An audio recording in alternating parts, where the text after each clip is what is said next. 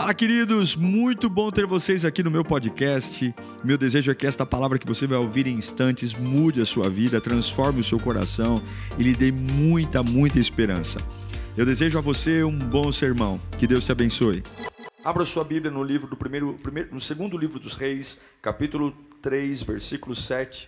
Hoje pela manhã preguei sobre o rei Acabe e hoje agora vou pregar sobre o seu filho, o filho do rei Acabe, o rei Jorão tudo farinha do mesmo saco.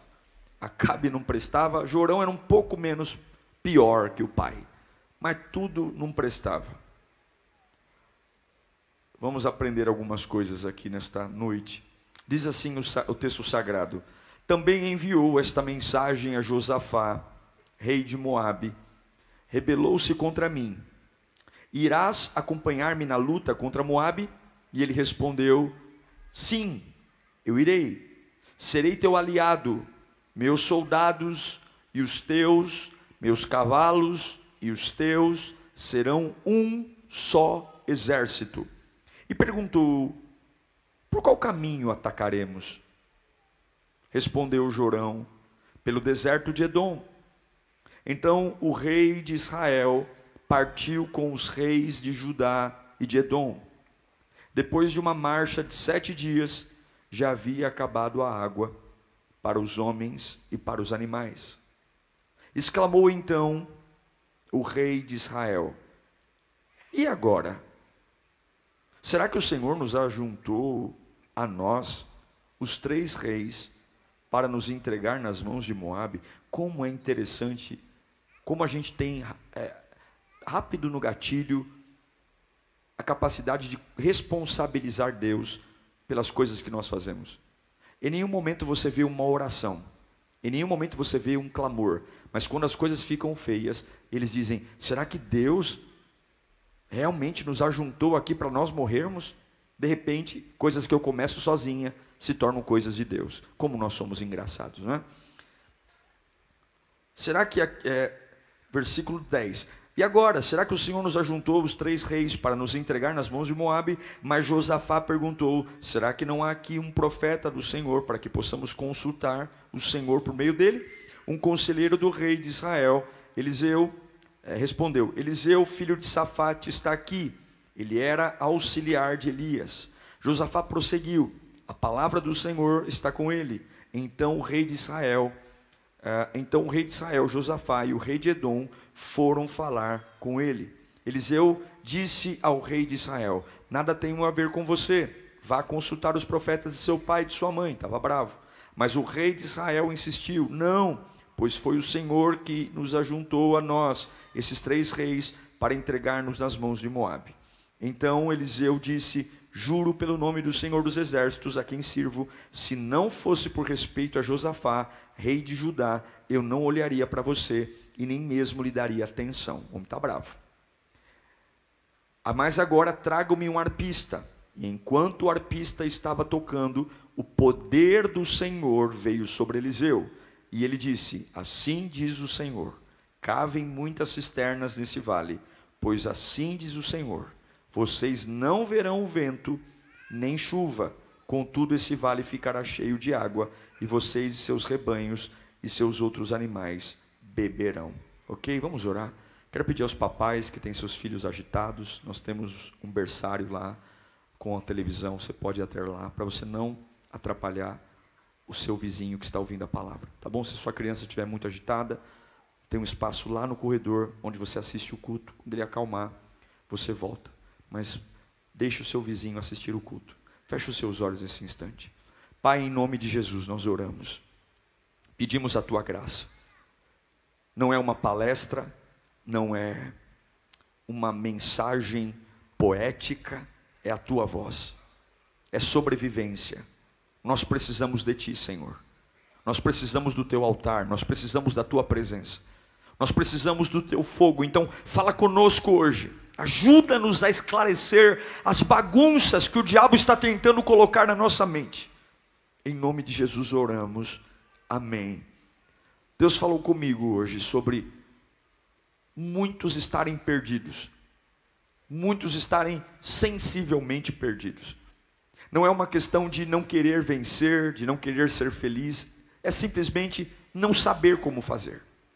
Eu não sei.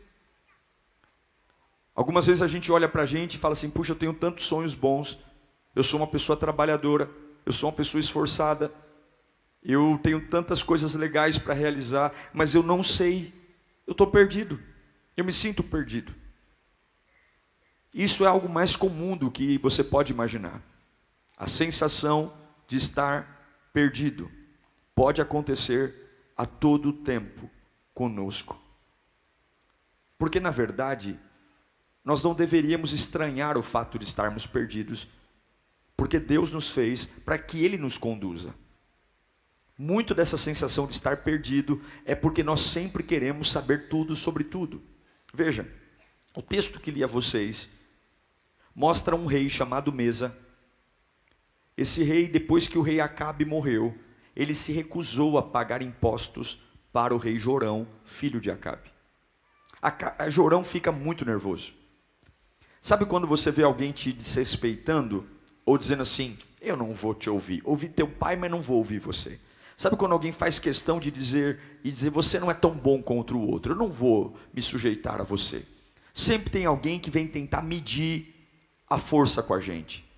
E quando alguém tentar medir força com você, você tem que ter muito equilíbrio. Porque muitas vezes nós perdemos as guerras tentando dizer quem a gente é. Quando você é pai e você tem que dizer na sua casa que você é pai, você já deixou de ser pai. Quando você é pastor de uma igreja, você tem que bater numa mesa e dizer: Ei, eu sou o pastor desta igreja, me respeitem. Você já não é pastor há muito tempo. Porque a verdadeira autoridade não está no título, a verdadeira autoridade está em quem você é. Quando você tem que lembrar as pessoas que você tem aquele título, é porque você já não representa nada daquilo. A verdade é que Jorão, ele está tendo muita dificuldade para se estabelecer como rei. Então, o que, que ele quer? Ele quer ganhar tudo na força. Ele chama o rei Josafá, ele chama o rei de Edom, ele está tomado de raiva, tomado de ira, e nós, quando estamos irados e nervosos, a gente não vê outra coisa a não ser pisar na cabeça daqueles que nos infernizaram. Essa é a verdade, é não é? A gente não repara nas consequências. A gente não quer saber o dia de amanhã. A gente quer ir lá e pisar na cabeça da Capetolândia e dizer: Você vai se arrepender do que você falou. Você vai se arrepender por não me ouvir. Nós sempre, sempre temos essas pressas e o inimigo sempre ganha muito território conosco, nos jogando em situações para nos encher de raiva. Agora Jorão está nervoso, porque o rei Mesa não quer pagar imposto.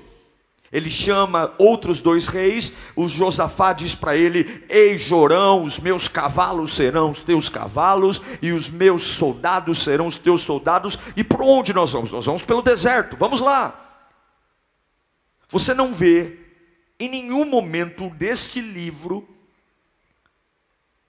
em nenhum momento da leitura, nenhum dos três reis, nem Josafá, sequer cogitando consultar a Deus. Não tem. Eles estão tomados de ódio, tomados de razão, eles estão iniciando um projeto de caminhada, movendo três exércitos: o rei de Israel, o rei de Judá e o rei de Edom, três exércitos, três nações, indo atrás de um inimigo, onde a única coisa que os move é o ódio, a raiva e o desejo de vingança. Vai pagar imposto sim, se não pagar, vai tomar as consequências. Eu me pergunto quantos de nós aqui estamos nos movendo loucamente com ódio, sem nenhum momento consultar a Deus. Eu já vou dizer por que, que eles estavam perdidos, mas a maioria das coisas que nós estamos perdidos é exatamente porque nós somos tomados de ódio e nós não consultamos a Deus para nossas decisões. Não consultamos, nós temos pressa. Já ficou cego de raiva? Quem já ficou cego de raiva aqui? Eu já. Estou pregando para gente ou para anjo aqui? Quando você fica cego de raiva, você não vê nada lá na sua frente, nada. Você não mede as consequências. E as suas emoções dizem para você: fala mesmo, porque tudo que você está falando é razão. Fala mesmo, eles vão ter que te engolir. Fala mesmo, depois, vixe, vixe, vixe, vixe, vixe, vixe. Depois que você falar, eles vão ficar pianinho, porque as tuas emoções sempre pintam que você é o bambambam, bam, bam, que você é o dono de toda a verdade, só que elas esquecem que aquele que está te ouvindo também tem uma cabeça, também tem emoções, e ele também tem uma espada tão afiada quanto a sua língua. Então eu tenho três reis indo para frente: homens, animais, cavalos. E agora, no meio dessa jornada de ódio, de raiva, eu vou destruir, Messa, eu vou arrebentá-lo. Eles se dão conta que não tem água. Eles são três reis, três marmanjos, Três homens tomados de autoridade e agora estão passando a máxima vergonha, porque eles montaram uma comitiva real, movendo três exércitos, e nenhum deles foi inteligente, minimamente inteligente, para perceber que durante sete dias de caminhada e nem chegaram no lugar que tinham que chegar, não tinha água. E talvez você não está entendendo a gravidade. Um ser humano não consegue ficar mais de três dias sem tomar água, quatro dias. Eu estou há sete dias sem, sem tomar água. Há sete, quer dizer, há sete dias que eu caminho sem água. Eu estou no meio do deserto. É muito longe para voltar e muito longe para ir em frente. Em, em, em tese, vamos morrer de sede. Não, não tem uma cafeteria maravilhosa para comprar água. Não, não tem um balcão da Bipower. Não, não tem um Nagumo. Não tem um supermercado extra. Não, não tem um pão de açúcar. Não tem. Não, não tem um vilarejo próximo da gente que dá para pedir ajuda. Não tem, não tem. Eles estão no meio de um deserto que qualquer, qualquer decisão para frente ou para trás, não tem tempo para eles beber água. Não tem. E não é uma pessoa, são três exércitos. Sabe o que é isso? Isso é burrice. É burrice. Três homens que foram inteligentes demais na sua humanidade para não consultar a Deus e agora estão passando vergonha. E não é só eles que vão morrer de sede, eles levaram para o buraco milhares e milhares de soldados. Então agora, a espada não vale nada. Agora a fúria, o ódio não vale nada. Agora eu estou com um narizinho de palhaço olhando um para o outro e dizer: o que que nós fizemos? O que que nós fizemos? O que é o problema de um rei não querer pagar imposto perto de três reis que colocam todos os seus exércitos no meio de um deserto para morrer de sede? E olha a vergonha histórica: três exércitos dizimados. Quem foi o inimigo? Com que arma eles morreram? Não, eles morreram de sede porque os três reis eram burros o suficiente para montar uma comitiva no meio do deserto e não prestar atenção que não tinha água. Não tinha água. E agora, se correr, o bicho pega. Se ficar, o bicho come. Não tem jeito. Acabou. E eu sei que alguns estão nesse culto assim, sem fôlego, dizendo: Pastor, como eu fui um tolo. Eu fiquei cego de raiva, fui assinando tudo que colocavam na minha frente, fui conversando na minha família, fui abrindo minha vida. Eu fui atrás de um inimigo uma situação que o diabo criou, fez toda a vida e todo o reino de três países ficarem à mercê, porque agora estão desidratados e o fim está lá. O fim. Quem nós somos hoje, meus irmãos? Alguns estão falando: olha, eu não sei o que Deus tem para mim porque eu me sinto perdido. Mas eu pergunto para mim e para você: isso que estamos fazendo hoje, Deus fez parte no começo? Deus realmente fez parte no começo. Eu chamei Deus para essa conversa, porque a maioria das burrices que nós fazemos, se nós tivéssemos orado, nós não faríamos. A maioria das estupidez que nós fazemos, se nós tivéssemos clamado a Deus, nós não faríamos. A maioria das coisas que nos envergonha e nos constrange, e você fala, meu Deus do céu, e você vê pessoas desanimando por coisas bobas. Eu vejo, eu conheço pessoas tementes a Deus que passam por problemas gravíssimos, estão em pé, e conheço outros que por conta de uma carinha feia, por conta de um narizinho torto, estão desanimados, querendo desviar. Sabe por quê? Porque a fragilidade do projeto não está relacionado a quem eu estou enfrentando. A fragilidade do projeto significa quem começou comigo. A Bíblia diz que a casa que suporta a tempestade não é a casa que termina com o telhado. O telhado pode ser o que for, mas é a casa que está firmada sobre a rocha. É como você começa que determina o alcance do projeto. O projeto de cobrar impostos foi maravilhoso, mas não houve raciocínio, não houve oração. E aí começa como é que eu saio desse enrosco. Existem aqui três reis quando o rei que inventou isso, o rei Jorão, ficou consciente que não tinha água, ele entra em desespero. Um rei começa uma crise existencial no meio dos soldados. E o que, que ele faz? Ele culpa a Deus. Por que, que Deus ajuntou três reis para morrer aqui? Ah, que bom que eu não sou Deus. Eu já daria um soco na cara. Que bom que o amor de Deus e as suas misericórdias se renovam a cada manhã. Quer dizer, eu não falo com Deus, eu ajo completamente no, na raiva e no ódio, e agora a culpa é de Deus. É Deus. E está lá Jorão. Só que tem Josafá. Olha, irmão. Sempre ande com alguém melhor que você. Para que quando eu for estúpido o suficiente para não lembrar de Deus, alguém me faça lembrar dele. Josafá está do lado de Jorão. Josafá diz: Ô Jorão, não adianta chorar, vamos procurar no meio desses soldados aqui. Vamos ver se tem algum profeta do Senhor. Jorão, águas amargas. Josafá, águas cristalinas. Olhe para mim. A sua reação quando você está perdido determina se você ganha ou se você perde. Jorão, ele simboliza o perdedor. Ele está perdido, ele quer encontrar um responsável, ele quer culpar alguém e ele quer sair pela tangente dizendo que a culpa não é dele.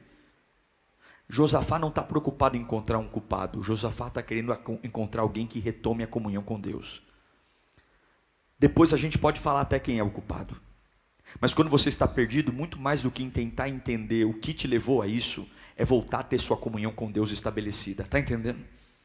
Mais importante do que bater no peito e dizer foi esse, foi ela, foi ele, mais importante do que tentar encontrar um vilão para a tua situação, é fazer como Josafá fez. Vamos atrás de alguém que possa trazer a voz de Deus no meio dessa bagunça que nós criamos. Vamos atrás de alguém, e é tão importante na semana que você não sabe o que fazer, na semana que simplesmente você não tem dinheiro para pagar as contas necessárias, quando simplesmente você não tem muitas respostas, você diz, pastor, eu estou perdido. Como é importante ligar para para alguém que leve você para perto de Deus. Como é importante chegar nessa reunião, dobrar o joelho e dizer: Senhor, eu não vou embora sem uma palavra. Escute aqui, não há nada que não possa piorar mais do que já esteja. Você não sabe o estrago que o diabo pode fazer. Ele não só quer matar, ele quer roubar, ele quer destruir, ele quer envergonhar. E eu sei que alguns aqui são tão orgulhosos para não admitir que não erraram. Eu sei que alguns são tão nariz empinado para dizer: Não, o erro não é meu. Mesmo o teu interior dizendo: Nossa, quanta bobagem você fez. Mas Deus me trouxe aqui para dizer: Não é de tentar apontar o dedo para ninguém.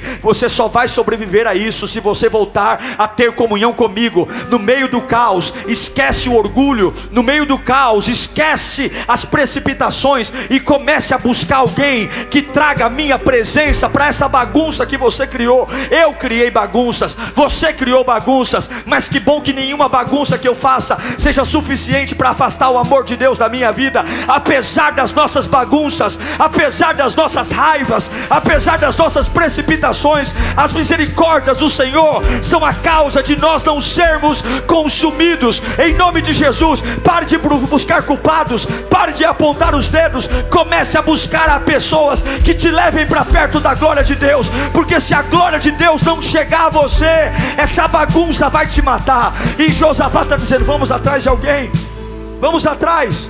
E quem está lá? Eliseu. Eu não sei o que Eliseu está lá, mas ele está lá. Deus sempre vai deixar você com uma porta. Escute, não há lugar que Deus te permita ir que Ele não deixe uma porta de saída. Todos nós aqui, por mais burrada que possamos ter feito, sempre há um escape de Deus. Sempre. E aí Eliseu está lá. O Jorão chega para Eliseu. Eliseu tinha uma, uma rusga com a família de Jorão, porque Lembra do desafio do Elias com o Acabe lá no Monte Carmelo que caiu fogo? Foi a família de Jorão, Acabe e Jezabel que trouxe Baal. E aí Eliseu olha para Eliseu olha para Jorão e ele não quer muito papo, mas que bom que Josafá está lá. E Eliseu diz: Olha, por causa de Josafá, eu vou buscar Deus, porque se fosse por você, ô Jorão, por que, que você não vai falar com os seus deuses de Baal? Sabe o que eu percebo, meus irmãos? É que quando a gente ama ou quando a gente anda perto de pessoas de Deus, a gente também é abençoado. Jorão não merecia o favor de Deus, mas porque Josafá estava lá, Eliseu disse: Então eu vou ajudar vocês. Quando você é um homem de Deus, você abençoa as pessoas que estão perto de você. Fale comigo, eu preciso ser alguém tão abençoado que quem estiver perto de mim também vai ser abençoado. Você vai ver pessoas que já eram para ter morrido, mas só porque moram na tua casa eles permanecem vivos. Você vai ver pessoas dizendo, pessoas que nem ligam para Deus, mas só porque convive, convivem muito tempo com você, a bênção de Deus na sua vida vai resvalando nele. Alguém já teve uma experiência assim com algum familiar? Você fala, pastor, olha, ele não quer saber de Deus, mas por minha causa eu sei que Deus está cuidando dele, porque o que está em mim vai para ele. Eu já vivi isso na minha família. Eu já vivi isso. Eu já vi a bênção de Deus transbordando em nós e abençoando pessoas que nem queriam saber de Deus. Agora vem Eliseu. Há uma bagunça não dá para voltar, não dá para ir para frente. Deserto, sol escaldante. E quando a gente está numa bagunça, o que mais tem é estresse. Escute, Deus não fala no estresse. Não é porque você está descontrolado que Deus vai cair no seu descontrole. Não é porque você está com urgência, não. A primeira coisa que Eliseu fala é: me tragam um músico, me tragam um tangedor. Fala comigo, tangedor. Porque para ouvir no Deus no meio da crise, você tem que mudar o ambiente. Não adianta chegar, ai Senhor! Não. Põe um louvor no rádio. Toca aí, meu filho. Tange aí. Tange, meu filho. Tange o que você quiser. Tange. Não é porque você está desesperado que Deus está desesperado. Eles estão em cabanas no meio do deserto. Não tem água, a cada minuto que passa, eles estão suando, estão desidratando. Aí alguém vai falar: no meio dessa crise, Eliseu quer musiquinha. No meio dessa crise, Eliseu quer fundo musical. Se você quer ver a glória de Deus, você tem que mudar o ambiente ainda no meio da crise. Se você quer ver a glória de Deus, você tem que calar a boca da sua alma e dizer: Eu vou glorificar a Deus. Eu não tenho um real na conta, mas eu vou glorificar a Deus. Se você quer ver Deus agir na sua vida, Deus não vai cair na sua linha de desespero. Você vai ter que ter tanta maturidade, tanta maturidade. Eu estou morrendo de sede. Eu não sei se vou ter água para beber. E eu nem sei se termino o dia, o dia vivo hoje. Mas eu sei de uma coisa: se eu quero ouvir a Deus, não é gritando, não é chorando, não é rolando na areia, é adorando ao Senhor. Então começa a tocar músico, começa a tocar porque a hora que eu mudar o ambiente, Deus fala: se você não mudar o ambiente, Deus não vai cair nessa conversa fiada de eu vou morrer, de se o Senhor não falar comigo hoje, eu não respondo por mim. Deus não vai cair nessa conversa fiada porque Ele lê o nosso coração e Ele sabe qual é o nosso limite verdadeiro. O meu pai pode cair nessa conversinha, a minha mulher pode ficar morrendo de medo. Deus sabe quem eu sou de verdade e Ele está dizendo: você teve força para fazer bagunça até aqui, não teve? Você teve força para começar um projeto sem falar comigo. Eu te amo e vou te ajudar, mas a mesma maturidade que você teve para fazer suas burrices, pegue a mesma força e me adore no meio do caos. Não venha, não venha ser criancinha para mim não. Na hora de fazer tuas coisas, você é macho. Na hora de fazer tuas coisas, você é homem. Na hora de pecar, você é valente. E agora na hora de falar comigo, você é criancinha assustada. Cresça, meu filho. Comece a adorar no meio do caos, porque eu não chamei crianças, eu chamei homens. Você é nação santa, povo eleito, adquirido. Ah, no meio de da hora de fazer tuas coisas, você é valente e agora é assustado. Não clama a mim, responder-te-ei e anunciar-te-ei coisas grandes e firmes que não sabes. Tem que mudar o clima. Tem que mudar o clima. Fala para o seu irmão, muda o clima. Para ouvir a voz de Deus tem que mudar o clima. Para ouvir a voz de Deus tem que parar de lamentar e começar a louvar. Para ouvir a voz de Deus, tem que parar de chorar e começar a louvar. Para ouvir a voz de Deus, tem que criar uma atmosfera diferente. Para ouvir a voz de Deus, tem que começar a soltar um aleluia, um glória a Deus. Para ouvir a voz de Deus, você quer ver o poder descer? Louve. Louve. E aí o que Deus diz? Deus diz algo tão maluco, tão insano. Deus diz para eles: vocês vão abrir covas. Eu estou no meio de um deserto, a cada minuto que passa eu estou suando, desidratando, não tenho uma gota de água para beber. Eu precisava de uma sombra. Eu precisava era ficar deitado no chão e um anjo vir com uma jarra d'água geladinha e jogar na minha boca. Deus está mandando eu fazer exercício físico, eu vou perder ainda mais líquido. E o exercício é para abrir uma cova, que eu saiba, covas se enterram pessoas. Você muda o ambiente. Deus vem. E aí Deus diz: Sabe aquela areia quente? Sabe esse sol escaldante? Sabe aquela água que você não tem? Uhum. Abra a cova. Uhum. Para me enterrar. Meu querido, desaprenda, porque com você vai ser diferente. Deus não vai te dar fórmulas prontas. Se você é uma pessoa muito organizada, muito planejada e você tem tudo milimetricamente anotado num papel, saiba que com você vai ser diferente. Você não vai ter uma fórmula mágica, você vai ter um relacionamento com Deus. Eu não vim aqui para ter regras. Eu não vim aqui para Deus me dar o um mapa, eu vim aqui para viver com Deus, casar com Deus e andar com Deus. E Ele não precisa dizer o próximo passo, Ele só precisa estar comigo no próximo passo. Ele não precisa dizer o que vai acontecer, eu só preciso garantir que Ele vai estar comigo. E Ele está dizendo: abra covas, abra covas. É ajoelhar? Sabe aquele escudo que eu peguei para meu objetivo? Eu vou cavar na areia. Soldados brutamontes cavando buracos no chão.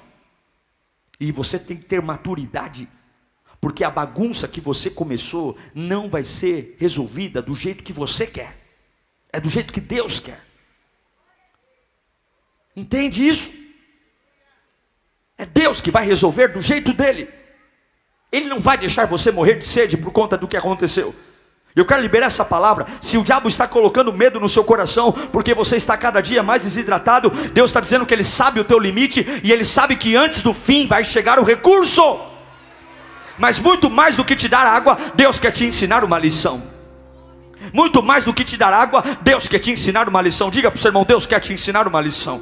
Deus quer te ensinar uma lição, uma lição sobre projetos que funcionam, uma lição sobre vida de sucesso, uma lição sobre o que é caminhar com Deus e jamais ser surpreendido pelas fatalidades da vida, uma lição do que é ter maturidade, uma lição do que é começar e terminar e não ficar na metade do caminho com a língua para fora pedindo ajuda. Não, você vai entrar numa faculdade e você vai terminar essa faculdade. Você vai se casar e esse casamento só vai terminar quando a morte separar um dos dois. Você vai entrar numa igreja e você só vai sair dessa igreja quando realmente alguma coisa muito forte sair, porque você não vai fazer projetos com Deus para ficar no meio do caminho passando vergonha. O que você começa com Deus, Deus vai te ensinar que Ele garante cada etapa da sua vida e todo projeto de Deus tem batalha, todo projeto de Deus tem guerra, mas você nunca vai ser envergonhado. Deus nunca vai deixar você envergonhado. Nunca! Então agora eles estão abrindo buracos. E aí vem Deus dizendo: Olha, vocês vão abrir buracos no chão, mas olha Deus, Deus é incrível. Deus fala assim: Ó, vocês não vão ver e sentir o vento. Vocês não vão sentir o vento. Normalmente a gente está em casa, no quintal, ou na sacada do apartamento, ou no, ou, ou, ou no ônibus, ou andando na rua, e você vê aquela brisa e você fala: Nossa, que ventinho, vai, vai chover. Nossa, vai chover. Ou então você vai ver uma nuvem densa, o céu fica enegrecido e você diz: vai chover. E Deus diz: não vai ter vento e não vai ter nuvem. Mas eu prometo para vocês que vai ter água. Coloca para mim, 2 Reis 3,16. Vamos lá. E ele disse: Assim diz o Senhor: cavem muitas cisternas ou covas nesse vale. Pois assim diz o Senhor: vocês não verão o vento e nem a chuva. Contudo, esse vale vai ficar cheio de água, e vocês, os seus rebanhos, os outros animais vão beber. Quando ele diz vocês não verão vento, Deus está dizendo: eu vou ensinar vocês que eu vou satisfazer as necessidades de vocês com movimentos que vocês nem vão perceber. Escuta aqui. Você que está acostumado a controlar tudo, Deus vai satisfazer as suas necessidades sem que você perceba como elas vieram. Simplesmente você vai dizer: Uau, passou a sede. Uau, passou a crise financeira. Uau, meu casamento está em ordem. E você não vai saber explicar de onde veio, porque isso é sobrenatural. Eu creio num Deus sobrenatural. Você não vai ver o vento, você não vai sentir o vento. E outra coisa, você não vai ver a chuva.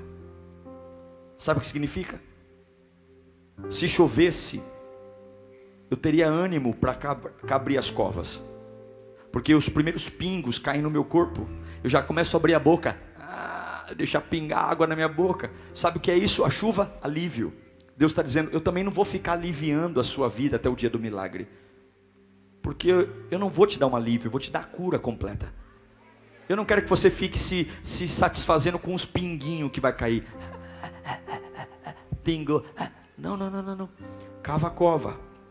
Você não vai saber como eu vou matar a sua, a sua sede e você não vai ter alívio até o dia. Você vai continuar abrindo buraco, suando, suando no sol quente, com uma única coisa na alma: Deus falou que vai ter água. Deus falou que vai ter água. Deus falou que vai ter água. Está na hora de nós nos cansarmos dos nossos planos e começar a entrar nos planos de Deus. Está na hora de nós começarmos a abrir mão dos nossos desejos e começar a andar nos desejos de Deus. A Bíblia diz que de repente, sem sol, sem, é, é, com sol, sem vento, sem chuva, a água começou a descer pelo vale mas não era pouca água, era muita água. Eu não sei explicar o que tinha atrás daquele vale, eu não sei explicar o que aconteceu. Alguns cientistas dizem que foi uma monção de chuva que caiu do outro lado. Eu só sei de uma coisa: Deus não precisa que a água venha de lugar nenhum, porque a simples palavra de Deus faz a água existir. Ele traz a existência o que não existe, está entendendo? E pouco importa de onde a água veio, o importante é que a água está chegando. E a Bíblia diz que a água encheu aquele vale, aquele vale ficou tomado de água. Os soldados beberam água, os animais beberam água, todos beberam água, o gado bebeu água, mas entende, su, o suprimento veio. Por que, que veio?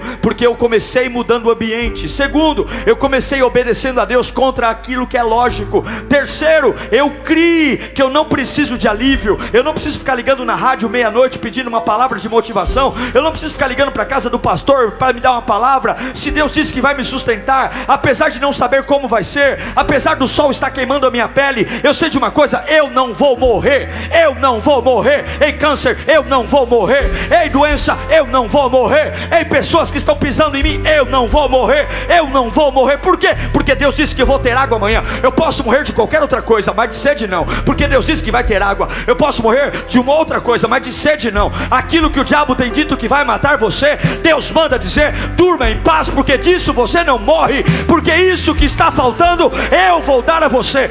Eu vou dar a você.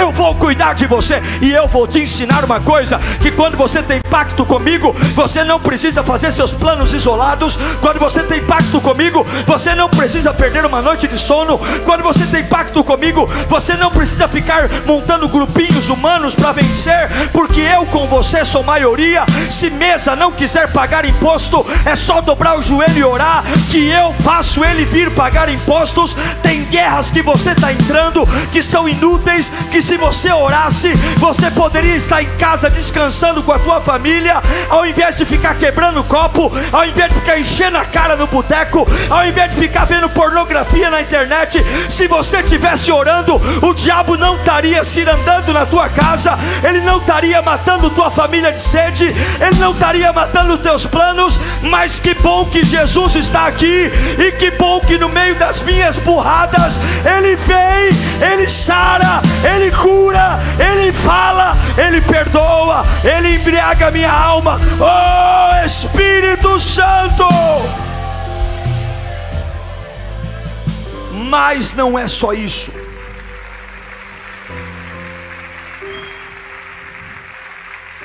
Mas não é só isso. Eu, por melhor que tenha um projeto, eu só consigo alcançar o que eu vejo. Mas Deus sempre faz além do que promete. A Bíblia diz que não foi só a sede que Deus matou. Cova com pouca água não reflete o sol, mas cova com muita água reflete o sol e ninguém vê o que é. A Bíblia diz que quando o vale se encheu, de água. Os inimigos estavam na colina, e o reflexo do sol no vale fez com que a água tivesse uma coloração de sangue. Não vai dizer que foi o sol que fez isso, foi Deus. Que eu nunca vi o sol bater em água e a água ficar com cor de sangue, mas a Bíblia diz que o reflexo do sol na água que encheu o vale, cor de sangue, e os inimigos olharam para aquilo e pensaram: olha, eles são três reis com certeza aconteceu uma desavença entre eles e eles se mataram. Eles se mataram e olha aí quanto sangue derramado. E aí nesse momento os inimigos baixaram as armas, baixaram as guardas.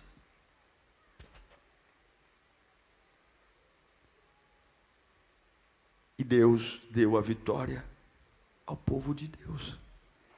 Porque quando os inimigos relaxaram, o povo de Deus atacou. Os moabitas que estavam de frente dela viram que a água estava tão vermelha de sangue. Mas Deus deu o território moabita. E eles arrasaram. Eles beberam água, recuperaram suas forças e ainda venceram os inimigos. Eu encerro dizendo: que a bagunça da nossa vida, eu várias vezes me senti perdido na minha profissão, no meu ministério. Várias vezes eu me senti perdido na igreja. A gente tem boas ideias, mas a gente anda meio perdido assim. A gente não sabe muito o que fazer. É anormal. Porque isso é a humanidade. A gente é assim. O que não é normal é eu não saber o que fazer e ser tomado pela raiva que as coisas aconteçam do jeito que eu quero, no grito, na porrada, na pressão, montando e fazendo alianças com pessoas que sequer entendem o meu chamado, porque eu tenho pressa. Não. Não.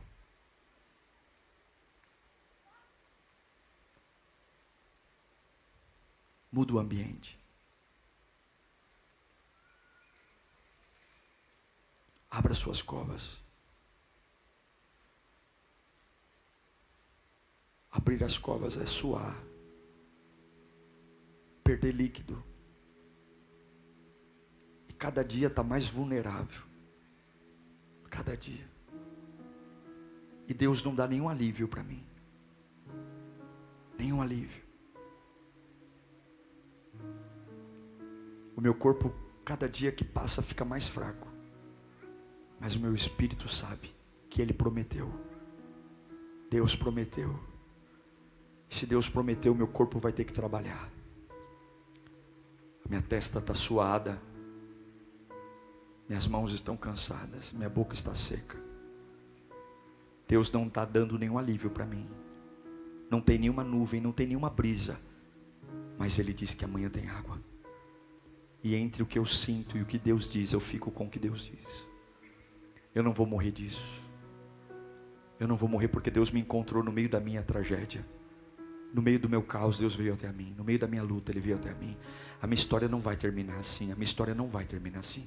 Eu não vou ser enterrado nesse deserto. Eu não vou ser enterrado. Eu sei que eu comecei errado. Eu sei que eu comecei sem Deus. Mas a misericórdia de Deus me alcançou e hoje eu sou do Senhor. Eu não vou morrer aqui nesse deserto. Eu não vou envergonhar a minha história. Eu não vou envergonhar a minha família. Eu não vou levar outras pessoas para o buraco comigo. Não vou. Eu não vou. Então, Senhor, está aqui o meu adoração no meio desse deserto, Senhor. Está aqui o meu esforço. Eu estou abrindo covas. Eu não vou reclamar. Eu vou abrir covas. Eu não vou murmurar. Eu vou abrir covas. Eu não vou xingar ninguém. Eu vou abrir covas, eu vou abrir covas, e esse culto é uma cova que eu estou abrindo. Amanhã, quando eu for trabalhar, eu vou te adorar no caminho, é uma cova que eu estou abrindo. Quando falarem, você não vai jogar tudo pro alto, eu vou dizer, não, eu vou continuar abrindo covas, abrindo covas, abrindo covas, ainda que o dinheiro tenha acabado, ainda que as pessoas que me amam dizem que não me amam mais, ainda que a solidão tenha me pego, eu vou abrir covas, eu vou abrir covas, porque Deus está falando comigo hoje.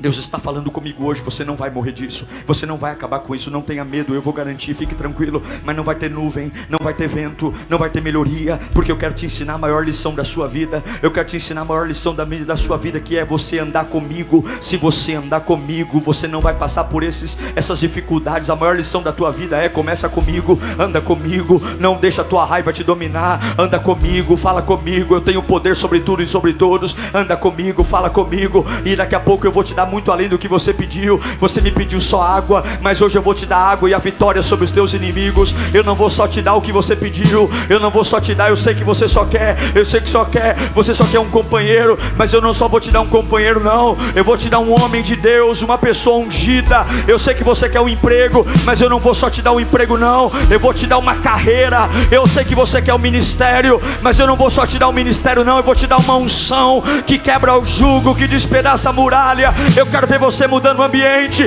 Para de chorar, para de entrar em crise. Começa a mudar. Põe o tangedor para tocar. Põe o tangedor para tocar.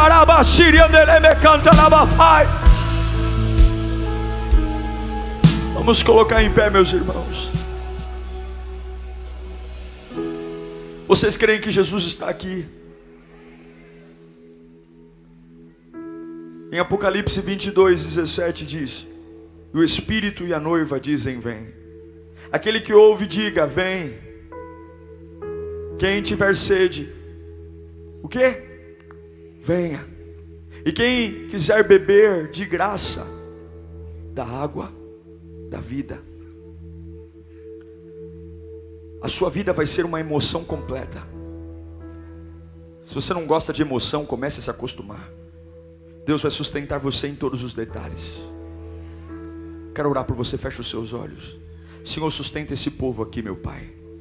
Eles têm desafios, eles têm problemas, eles têm processos, mas eles vieram à tua casa. Os que estão online, nós queremos o teu favor, nós queremos o teu cuidado, nós queremos abrir covas no meio desses desertos. Nós muitas vezes não tomamos decisões boas, não fomos tão inteligentes.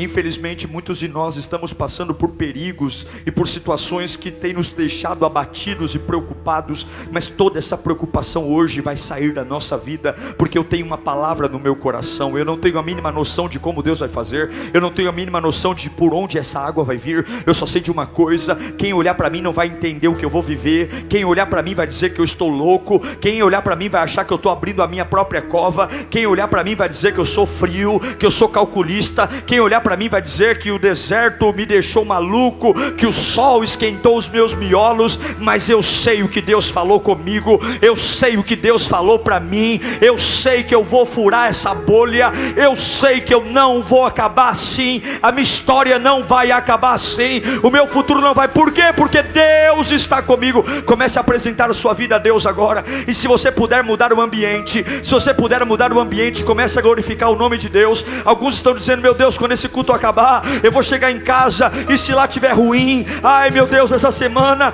eu nem quero ver, nem quero pensar. Eu tenho reuniões difíceis, eu estou sendo perseguido no trabalho. Eu quero dizer que não é o ambiente que tem que mudar você, é você que tem que cantar no meio do deserto, é você que tem que trazer o arpista no meio do choro, é você que no meio das mãos secas, da cabeça doendo, tem que começar a dizer: vamos tocar, vamos fazer música aqui no meio do caos, porque se Deus não ver um ambiente novo, Ele não vai falar. Eu não vou desistir de ouvir a voz de Deus. Vai dando glória ao nome de Jesus, vai dando glória. O teu interior vai receber uma carga de poder agora, o teu interior vai receber uma carga de unção.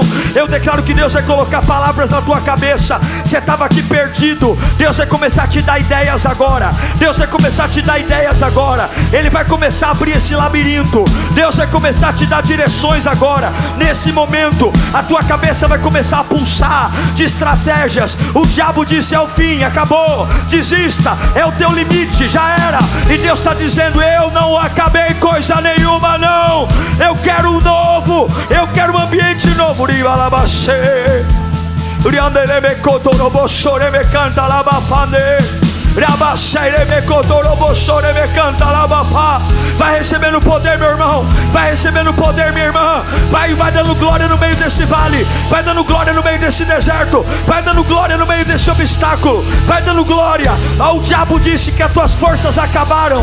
É mentira, é mentira. Tem força ainda aí. Tem força ainda aí. O diabo disse que você não aguenta mais nada. O diabo disse que é só esperar morrer. E Deus está dizendo: muda o ambiente. Muda, muda que eu falo. Muda o ambiente que eu te encho. Muda o ambiente que eu te renovo.